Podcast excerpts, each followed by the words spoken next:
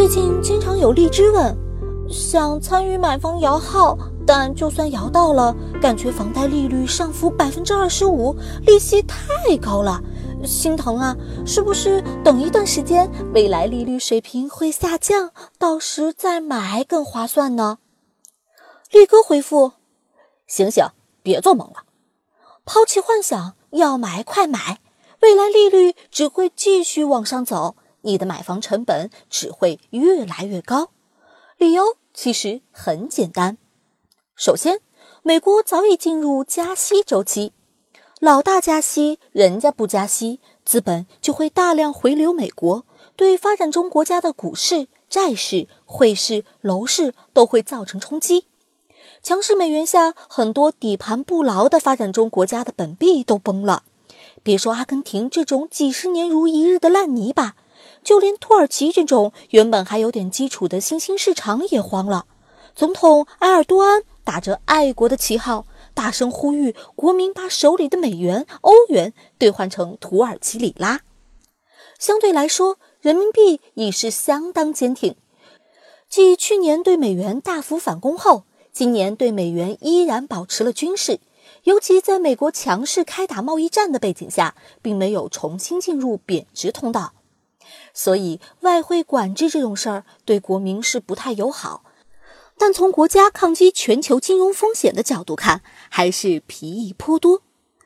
但汇率市场稳定是需要利率市场助攻的，只不过现在我们央妈的调控手法越来越娴熟，货款基准利率没有明显上调，而是用各种利率工具来对冲，但这不代表未来基准利率会一直保持不变。说到底，中国已经进入加息周期，未来几年中国存贷款利率变化趋势是向上，不是向下。其次，银行没有利率打折的利益冲动。从二零一三年余额宝诞生以来，互联网金融对传统银行地盘的蚕食力度越来越大。今天，银行的吸储难度和成本与日俱增。越是发达的沿海地区，越是大城市，居民理财意识越强，银行越难吸收到存款。哪怕基准利率上浮百分之五十，甚至更高，一样很鸡肋。所以，越来越多的银行不得不发行高息理财产品来变相揽储。一年期的存款利率上浮百分之六十，也不过百分之二点四；一年期理财产品动不动百分之五。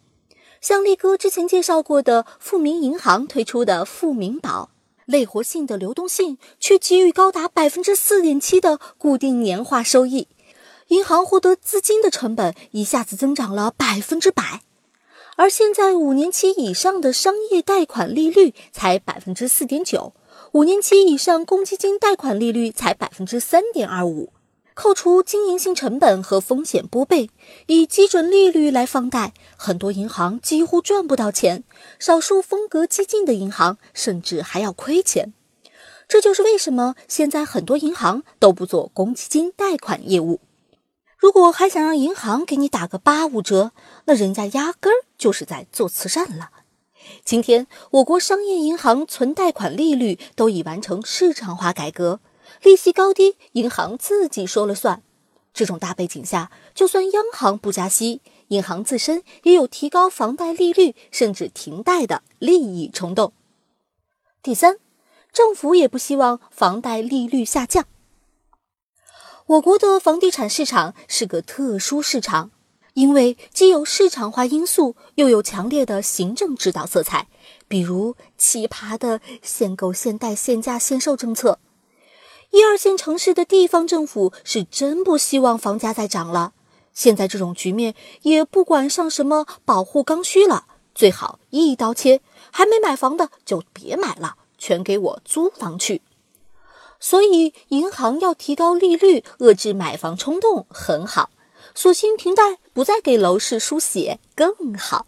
最后一手房的折价最终也会体现在房贷利率上。因为限价政策只能对开发商起作用，所以很多城市都出现了一手房价格比周边二手房更低的奇葩局面。这是所有人都看得到的套利机会啊，所以才会有那么多人摇号抢房子。但开发商不是傻子，边上的二手房卖两万，你只许我卖一万八，不然就不给我发证，老子一肚子憋屈，怎么办？哼，两种办法，一是只接受一次性全款买房的客户，不接受贷款客户，因为货币有时间价值，房地产是资金密集型行业，拿地盖楼的钱大多是借的，资金回笼速度越快。开发商的成本越低，收益越高。二是虽然接受贷款客户，但只能在指定银行办理高息贷款。房贷是安全系数最高的贷款形式，尤其是有新房抵押的房贷，安全系数最高。所以只要利息足够高，银行有的赚，也很乐意放贷。再把利息提高一点，开发商也能跟着分一杯羹。这叫低内损失。低外补，你看，不管怎么调控，最后倒霉的都是真正需要买房自住的老百姓。不控百姓苦，控百姓还是苦。真正的刚需，别犹豫了，再犹豫，房贷利率还要涨，买房成本还要高。